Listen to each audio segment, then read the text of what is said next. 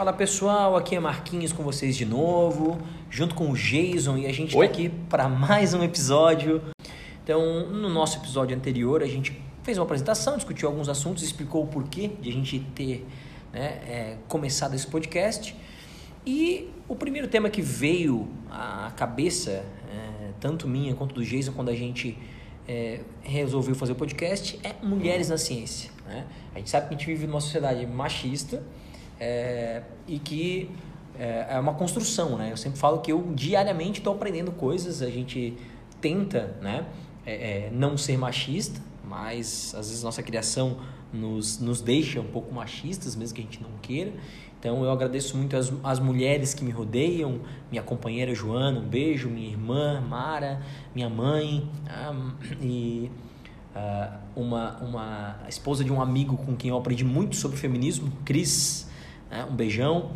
Ah, a gente sempre tenta melhorar e eu tô tentando aqui né, diariamente. Acho que o Jason também. Né? Com certeza. E, cara, a gente resolveu então nesse episódio, nosso episódio 2 do Cienciar, é, falar sobre mulheres na ciência, mas tem inúmeras mulheres. A gente começou a pesquisar e foi uma coisa louca, assim, porque era muita coisa bacana, era muita pesquisa legal, era muita.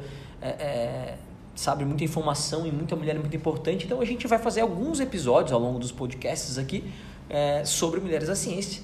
E para esse primeiro episódio a gente listou três mulheres. tá? Uma delas tá, é. A gente vai começar falando dela e o Jason é, vai dar um toque para a gente sobre a história dela e sobre os trabalhos dela, que é a Bárbara McClintock, né, uma citogeneticista que também era botânica, né, Jason? É verdade. que loucura isso, né, cara? É muito louco, né? Se a gente vai estudar um pouquinho a história né, da, do, do século passado aí, a gente vê que na, a botânica talvez fosse um dos ramos da, dentro da biologia, especialmente, né, que mais absorviam mulheres.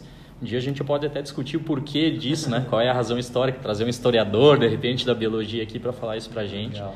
Mas certamente, né, a, a Bárbara, então, começou nesse, é, vamos dizer assim, nessa área científica, né, que é a botânica.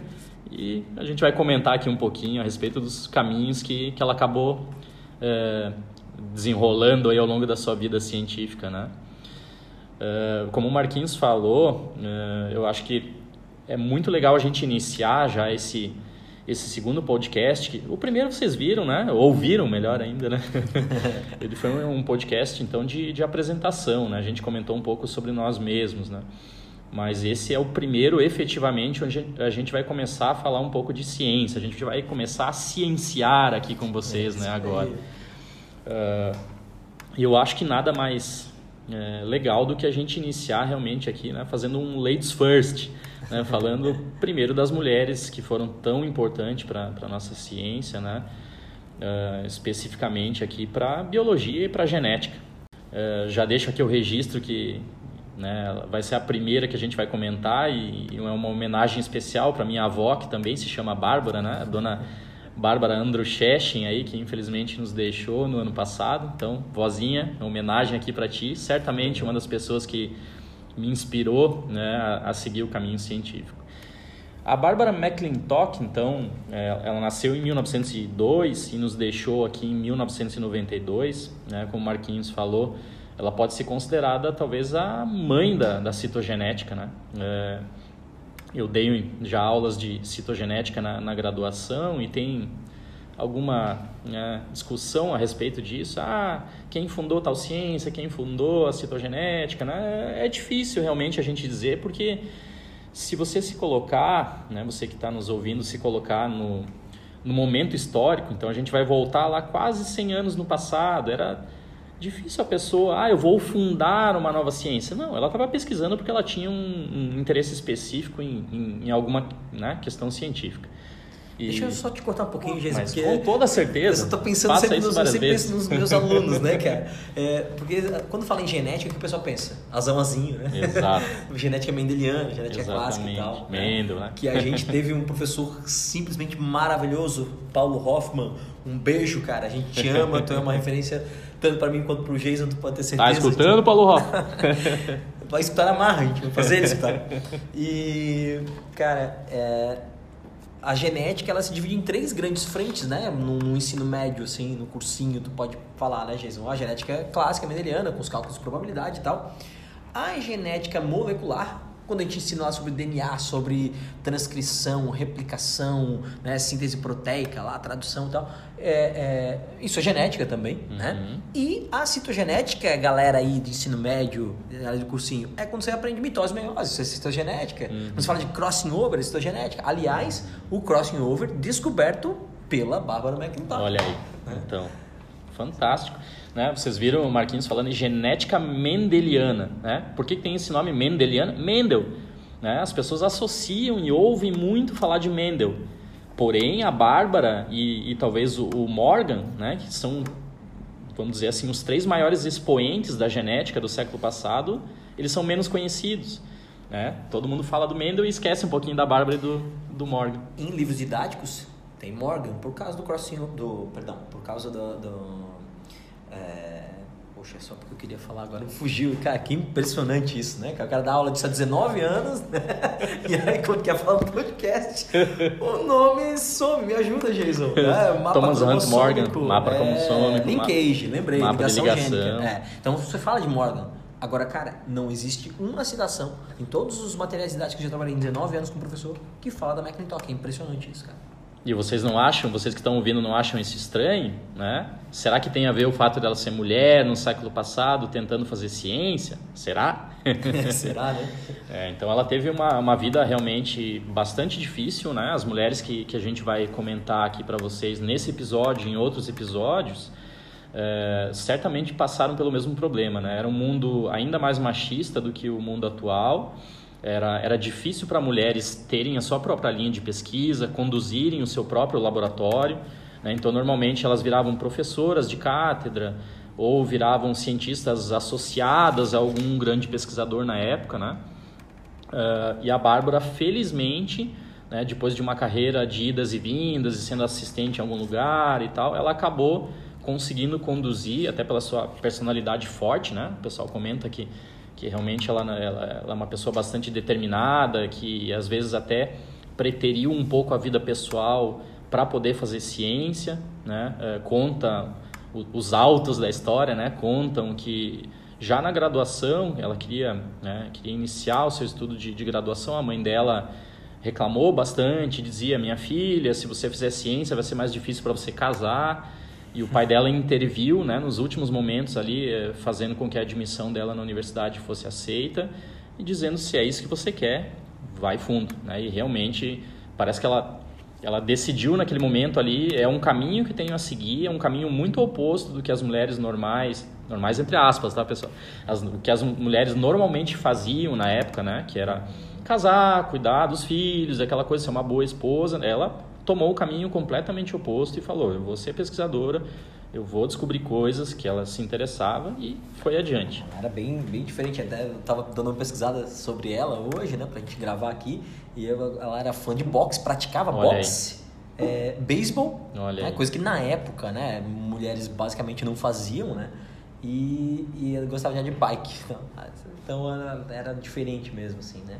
E, Jason, além das contribuições, pensando de novo nos meus alunos aí, de cursinho e tal, além das contribuições, né, de citogenética, ali, falando do crossing over, que ela, ela que descobriu essa combinação, centrômero, cromossomo, telômero, que hoje se fala muito de telomerase em relação a câncer e tal, isso é uma coisa que a gente pode discutir em outro episódio, né? Certamente. né?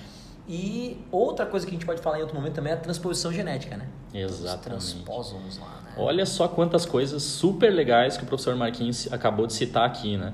É impressionante, não? A vida dessa mulher, por isso que eu falei para vocês anteriormente. Se a gente pega a genética do século passado, Mendel, tá, tudo bem, vocês vão dizer, ah, mas Mendel é século XIX, mas os, os trabalhos deles foram, dele, né, foram redescobertos e confirmados. O, o Mendel vira mesmo o pai da genética ali em 1900, 1901, né? Então, ainda dá para enquadrar ali no século passado. É Mendel, Morgan e a, Barba, e a Bárbara. McClintock. Eu vou ficar errando esse nome. vamos, ter que, vamos, ter que, cortar e editar. É, então, eh, são os três expoentes da genética do, do século passado e está explicado um pouco na fala do Marquinhos o porquê disso. Né? Se a gente pega os transposons, né, a gente pode debater um, um mais para frente, mas assim só para é, arredondar um pouquinho aqui nesse momento, os transposão, transposons são elementos móveis do genoma, né? Então o pessoal chama de jumping genes, são genes saltitantes. Ai, professores, eu estou ouvindo esses termos todos pela primeira vez, eu não entendo o que é isso. Hum, século passado, meu querido. Se, se transporta lá para o século passado, imagina a Bárbara na década de 1940 lá, pesquisando essas coisas, sem saber basicamente o que era um gene, sem conhecer basicamente o formato helicoidal da molécula de DNA. Difícil, né? Hoje fica um pouquinho mais fácil porque a gente, a gente conhece muito bem. Tem o genoma completo, já sabe razoavelmente bem o que é um gene, né? já sabe razoavelmente bem o que é uma transposão, uma sequência regulatória. Mas a pessoa pesquisando isso lá no século passado, com todas essas dificuldades ainda de ser mulher no meio acadêmico científico, imagine o quanto né, ela sofreu. Mas são descobertas realmente muito importantes. Né? O transposão eh, acabou dando o prêmio Nobel para ela em 1983, né? É, é, a única mulher que ganhou o prêmio Nobel de Fisiologia e Medicina sozinha até hoje, né? Só que ela vai ganhar esse prêmio Nobel lá em 1983. As pesquisas dela foram em 19... na década de 40. ela chegou a parar de publicar ali na década de 50 e 60 porque ela era simplesmente ridicularizada pelos seus pares, pelos homens, né, cientistas da época. Uh, não, isso aí que você descobriu é só no milho. Não, isso aí não está correto. Não, papapá, papapá. Né? Então ela... deixar a galera a par que nessa história dos, dos transposons ali, ela descobriu por causa das, das, da variação de cor de milho, né? Que os milhos têm os mesmos genes, mas que os genes iam saltando de um, né, de um ponto a outro no cromossomo e eram ativados diferentemente e davam cores diferentes, né? O Marquinhos pensa sempre muito nos alunos dele, né? E tá certo, e é, é um dos nossos objetivos aqui, pessoal, levar a ciência para vocês aí, né? Que estão no segundo grau. Agora eu vou falar um pouquinho dos meus. Né? Então, o pessoal é, tem muito essa, é, essa questão de, pô, o que é a variabilidade genética? Por que, que as pessoas são diferentes? Por que, que os organismos são um pouco diferentes? Né? Então, aqui tá, é, tá um exemplo fantástico, né? Pensem no milho. Ah, aquele milho amarelinho que a gente vai ali em Jurerê e compra e come na praia? Não, não esse. Pensa naquele milho variedade. Tem muitas variedades, na verdade, aqui na América Latina, mas é, ela trabalhou especificamente com, com, uma variedade de milho indiano. Né? Então é aquele milho, pense numa espiga e tem cada um dos, dos gominhos ali de uma cor diferente. Né? Ela, curiosidade científica, né? ela fez uma boa pergunta científica e, resolveu se aprofundar nisso. Por que, que eu tenho dentro do mesmo indivíduo, da mesma espécie, colorações diferentes? Né? E isso levou ela a se aprofundar nessa, nessas questões e ela acabou chegando então na história dos elementos genéticos móveis. Né? Os jumping genes ou os transposons, que basicamente são sequências do DNA que podem se mover no genoma do milho, em nós também, e que fazem genes serem ativados ou desativados e assim aumentam a variabilidade genética. Louco, né? Que legal. Muito cara. legal. Muito legal. Não sei se tem mais alguma coisa para falar do, da, da Jason, mas é como você comentou a questão ali que ela fez as pesquisas dela. Uh, antes de saber da estrutura duplares do DNA, aí a gente entra numa segunda pesquisadora que a gente quer comentar aqui. Podemos já ir para ela? Com toda certeza. Então, Até tá. porque, né, se a gente fosse ficar falando da Bárbara aqui, vocês vão achar um monte de material. Marquinhos, para quem não ouviu, no primeiro uh, podcast ele citou um livro. Já tem um pouquinho lá sobre ela, tem boas referências lá sobre a Bárbara. Aí tem uma infinidade de materiais científicos aqui para falar das descobertas delas, que são muito importantes, né? Nosso objetivo aqui, mais é parabenizar essas mulheres fantásticas que fazem ciência, então podemos sim ir para a segunda, né? E, e meninos, garotos, homens, né? É, é, não pensem que a gente está fazendo podcast só para mulheres, é porque a gente gosta desse tema e a gente tem que ser feminista também, né? Nós homens temos que aderir ao feminismo para que cada vez mais as mulheres tenham espaço, porque por, infelizmente ainda temos uma sociedade machista. Mas vamos falar então da nossa segunda pesquisadora aqui, que na verdade ela é classificada como. As, alguns dizem que ela era biofísica, Jason, mas na verdade a formação dela era química, né? Ela era uma química que contribuiu demais para a biologia. Ela chama Rosalind Elsie Franklin. Então, a Rosalind Franklin. Tá? Vamos falar um pouquinho dela aí, cara. Ah. Então, a Rosalind realmente, né? É... os autos constam que ela era química especializada em cristalografia, né? Que é uma técnica, basicamente, pessoal, tem esses nomezinhos meio chato na ciência às vezes, né? Mas imagine a cristal, cristalografia como uma espécie de fotografia com raio-x para tentar entender estruturas de moléculas. Né? Então a Rosalind, é, ela começou os seus estudos Vejam, nós estamos ainda século passado também, né? Só que agora avançando um pouquinho mais aí, as principais descobertas dela foram na década de 50, né? Então ela tinha uh, interesse em trabalhar com moléculas complexas e, e consta a história aí que ela avançou bastante com estudos de cristalografia para entender a estrutura do carvão mineral, do grafite, mas ela está aqui no nosso podcast por um motivo bastante mais nobre, como se já não fosse nobre o suficiente, suficiente né? né, cara? Descobrir a estrutura do, uhum. do grafite. Isso. Ela está aqui uh, porque ela se tornou uma pesquisadora ali na década de 50, então que trabalhava com, né, com a difração de, de raios-x, e ela tentou entender o formato 3D, o formato da molécula de DNA. Vejam que doido. A gente acabou de falar agora da Bárbara, né? A Bárbara sabia ou descobriu, né, que tinha elementos móveis no DNA, ou seja, genes, pedaços de DNA se mexem na própria molécula de DNA e às vezes de uma molécula para outra, né, de um cromossomo para outro. Só que a Bárbara fez essas descobertas sem saber a estrutura específica 3D da molécula de DNA. E esse era o objetivo específico não só da Rosalind Franklin, mas como de vários pesquisadores daquele momento específico, né? Então, é, pra, é, se a gente fosse aprofundar aqui e falar dos homens que estão envolvidos nessa história, né? A gente tem até o próprio Linus Pauling, o famoso Linus Pauling. Ele publica um artigo ali, no final da década, não lembro especificamente a data agora, mas no final da década de 40, começo da década de 50, acho que já é década de 50, ele está propondo ali uma estrutura do, do DNA como se ele fosse uma tripla fita. Né? E aí aparecem na história outros senhores que talvez eh, sejam de nomes um pouco mais conhecidos, né? Então, é, James Watson e Francis Crick, né? Também são players ali, são pesquisadores né, desse momento histórico que estão tentando entender, junto com Maurício Wilkins e outros personagens, uh, o que é o DNA, né?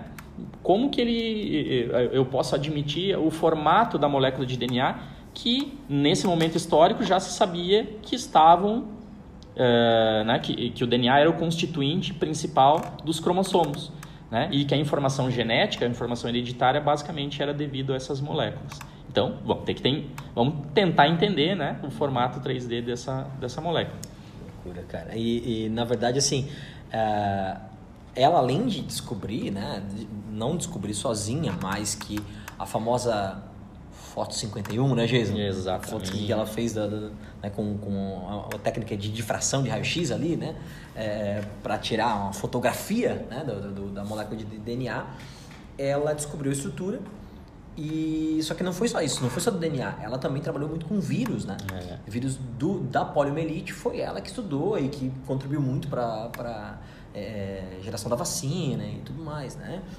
E não sei se tem Tu ia falar alguma coisa sobre a história do, do, do, do Wilkins com o Crick e com o Watson e, e em relação a ela? É, isso é. Talvez por isso que a, a Rosalinde hoje seja revisitada né, na, na, na, história da biologia, porque realmente ela trabalhou ali então num, né, com essa pergunta super interessante de tentar entender a história, a história não, o formato tridimensional da, da molécula do DNA e ela trabalhou no laboratório do Maurício Wilkins, né? Uh, vamos dizer assim que ela fosse uma pós-doutoranda ali, né? Eu sei que quem foi, for pesquisar esse tema a fundo vai ver às vezes muitos relatos uh, bizarros de que ela não era permitida entrar pela porta da frente do instituto onde ela trabalhava, né? Coisas nesse sentido. Mas enfim, ela era uma pessoa extremamente capacitada e muito habilidosa, né? Que tirava fotos fantásticas da molécula do DNA. Imagina tirar foto de algo que é nanométrico sem saber como é o formato 3D e interpretar essas fotos matematicamente. Era isso que ela fazia, né? Então, o, o, o Maurício Wilkins abrigava ela lá no laboratório dele e consta né, na história que dois senhores chamados né, Watson e Crick uh, visitaram em um determinado momento o laboratório do Maurício Wilkins. A, a Rosalind Franklin estava num congresso científico naquele momento, né? Ela tinha as fotinhas dela guardadas lá na gaveta dela, né? É, não tinha pedido de, é, de confi, confidencialidade. confidencialidade, né? É, porém, ela não imaginava que alguém fosse abrir a gaveta dela, tomar as fotos, né? Que ela tinha tirado da molécula de mexendo DNA. No, no mexendo no seu trabalho privado, né, cara? Exatamente. Tipo, essa, esse é um dos das situações do machismo, cara. Acha que tem esse direito. Exatamente. ela né? é, na cabeça do cara, ela era inferior lá, é subordinada. E isso Exatamente. Ela, só para complementar aqui, gente, uma coisa que pesquisando sobre ela também hoje, ela, além de ter todo essa, essa, esse sofrimento e toda essa força que ela teve que ter por ser mulher, ela era judia, né, cara? É, Tinha uma parada de perseguição né? por isso também, então era muito louco isso, né, cara? A força que essa, que essa senhora né, teve. É, exatamente. Então, a Rosalind Franklin está num congresso, né? Não deixou lá o material dela guardado no cofre, imaginando que, né, que não tivesse nada demais, deixar na gaveta dela lá tranquilinho, dentro do laboratório onde ela trabalhava. E o Wilkins recebe então a visita do, do Watson e do Crick e mostra algumas fotos do, do trabalho da Rosalind para eles. Especificamente, a que mais ficou famosa é a tal da foto 51, né, que o professor Marquinhos comentou, que é uma foto realmente fantástica, que mostra o, o DNA, né, da, vamos dizer assim, a última peça do quebra-cabeça para dois caras que trabalhavam montando o um modelo da molécula do DNA. Né? O Watson e Crick faziam basicamente isso, faziam modelos de como a molécula podia ser. E depois que eles viram a, essa foto da Rosalinda, eles voltam então né, para o seu laboratório e um, algum tempo depois eles propõem então o super artigo da Nature, de apenas duas páginas, né, publicado em abril de 1953, que revoluciona o mundo. Né? Costuma-se dizer, isso também, claro, é, né? a gente nunca vai ter certeza disso, mas costuma-se dizer que é a descoberta biológica mais importante do século passado, né? que é a estrutura molecular dos ácidos nucleicos, a estrutura molecular da molécula de DNA. Né? Ok, fantástico, maravilhoso, porém eles não citam o trabalho da Rosalind Franklin nesse artigo, né? o que é um exemplo absurdo né? de, de, de tudo que aquilo, aquilo que a gente combate na ciência é não citar um trabalho anterior, né? não dar crédito à pessoa que originalmente descobriu aquilo ali. Né? Eles até fazem um agradecimento para ela lá no, no, no artigo e anos depois a gente vai entender muito essa história, o, o, né? já sabendo do que, que era o momento histórico, do machismo, tá, tá, tá, tá, tá, tá, tá. mas uh, tem relatos do Watson no, no livro dele uh, que são assustadores. Né? Ah, a Rosalind era uma mulher que não merecia confiança porque ela nos olhava nos olhos. Né? São coisas nesse nível. assim. Então, uh, eles acabam recebendo o prêmio Nobel, né? Watson, Crick e Wilkins. Só que a Rosalind Franklin ela faleceu, infelizmente, cinco anos depois do, do paper da estrutura molecular do DNA ter sido publicado. Né? Ele foi publicado em 53. A, a Rosalind Franklin morre aos 37 anos de idade, super nova, né? em 1958, é, com câncer de, de ovário. E muitos atribuem esse câncer dela por, pelos experimentos de difração de raio-x que ela fazia. Né? Gente, século passado, a ciência... Não, né? Hoje em dia a gente bota um jaleco, né? faz aquela coisa toda, toma maior cuidado com a radioatividade, fica atrás lá de uma parede de, de concreto, né? tem chumbo, um, um, colete de chumbo, ah. essa coisa toda. Na época não era bem assim que a coisa funcionava, Sim. porque os caras não tinham a percepção que a radiação quebrava a molécula de DNA e que quebrar a molécula de DNA, né? É uma mutação, por exemplo, leva a uma morte celular ou leva um câncer ou algo assim. Então ela falece muito nova poucos anos depois da, né, do, do, artigo famoso aí do, do, Watson e Crick, ela não é citada como autora, nem o trabalho dela é citada no, no artigo. Isso acaba levando então o Wilkins, o Crick e o Watson a receber o prêmio Nobel, mas como ela já tinha falecido, né, uh, ela acaba não sendo agraciada com, com o prêmio Nobel. Então a história dela hoje é muito contada, né? Mas infelizmente ficou essa manchinha pro prêmio Nobel, né? Que é, realmente. Foi em 2002, né, Jason, que saiu a biografia dela, que é aí que ela começou a ser reconhecida, né? 2002. É, exatamente, né? E homenageada, né? O Google homenageou ela com Doodle, é, essa coisa toda. Verdade. A gente conta a história dela, né? Legal. E, e eu tava pesquisando hoje, confirma se isso é. Se tens alguma informação, se lesse alguma coisa sobre o assunto. Eu tava vendo num site lá que na mesma edição que publicaram o, o trabalho né, do, do, do, do, DNA da Nature lá, da, da estrutura uhum. de dupla hélice, publicaram o trabalho dela, só que botaram como se fosse ela corroborando a pesquisa do Watson Crick, como na verdade foi o contrário, né, cara? Foi o, o trabalho dela que, sabe, que era o, o importante, né? A Exatamente, e tal. exatamente. Muito louco isso, né, cara? É, Pena que ela morreu muito cedo e que não pôde né, é- é- é, aproveitar os, os, os louros dessa vitória né, que ela teve Exatamente. póstumamente, né, cara? exatamente. A gente falou de radiação, gente, só para finalizar, a ideia, pessoal, nosso podcast ser um pouquinho mais curto, tá? Mas é que hoje realmente é- o tema é muito essas duas pesquisadoras são sensacionais e foi uma coisa que a gente se empolgou demais para fazer assim. Ah, então, uma terceira pesquisadora que eu quero falar bem rapidamente é uma inglesa chamada Mary Frances Lyon, a Mary Lyon, né? Que tem uma homônima, fui pesquisar hoje, fui ver isso. Só que essa Mary Mason uma outra é da educação, lá do século XVIII para início do século XIX. A Mary Lyon que eu quero falar é uma geneticista inglesa, né? que ela nasceu em 1925 e morreu em 2014. Então, ela é do século 20 aí, né? 20 para 21. E ela é a famosa né, é, criadora da hipótese de Lyon.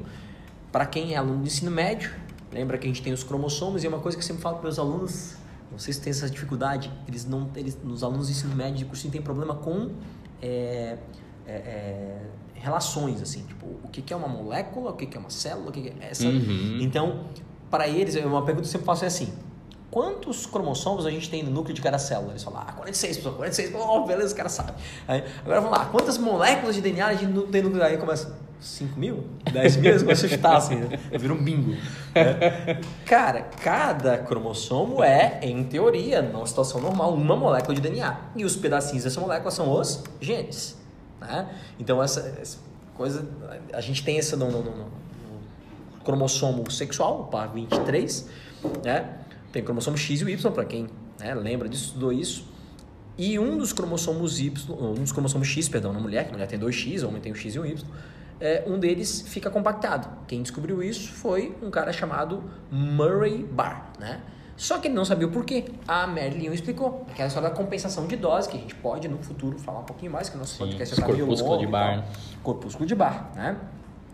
E a Mary Lyon, na verdade, ela descobriu isso, né? Ela formou essa hipótese, na verdade, e que hoje a gente né, é muito bem aceita essa hipótese cientificamente. E é- só que ela pesquisava sobre os efeitos da radiação, né, os riscos genéticos de radiação, o que vai de encontro a Rosalind Franklin, que provavelmente morreu pela ação da radiação É. em cima, um risco genético que ela se expunha ali por causa do trabalho dela. né? Então, para quem gostar de ciência e gostar de genética, as três estão relacionadas a esse assunto. Né? As três pesquisadoras que a gente falou hoje, a Barbara McClintock, a Rosalind Franklin e a Mary Lyon. Dá uma pesquisadinha ali né? em Mary Frances Lyon né? para saber um pouquinho mais sobre a vida dessa baita pesquisadora também. Né? Um pouquinho, nasceu um pouquinho depois das duas ali, mas que trabalhou muito bem né? essa história da radiação é, atuando em cima de fatores genéticos. Certo? É isso aí. Certamente vão ter outras várias mulheres, né? Dá para fazer muito podcast falando de mulheres cientistas contemporâneas ou anteriores, né, à nossa época. Foram três enviesadas aqui, são geneticistas, vamos dizer assim, Isso. né? Dá para falar de várias outras, né? Certamente a gente vai falar. É. Vamos finalizar hoje aqui. A gente promete que os Vamos lá. próximos serão mais curtos. a gente se empolgou aqui. E até a próxima. Um abraço. Um abraço.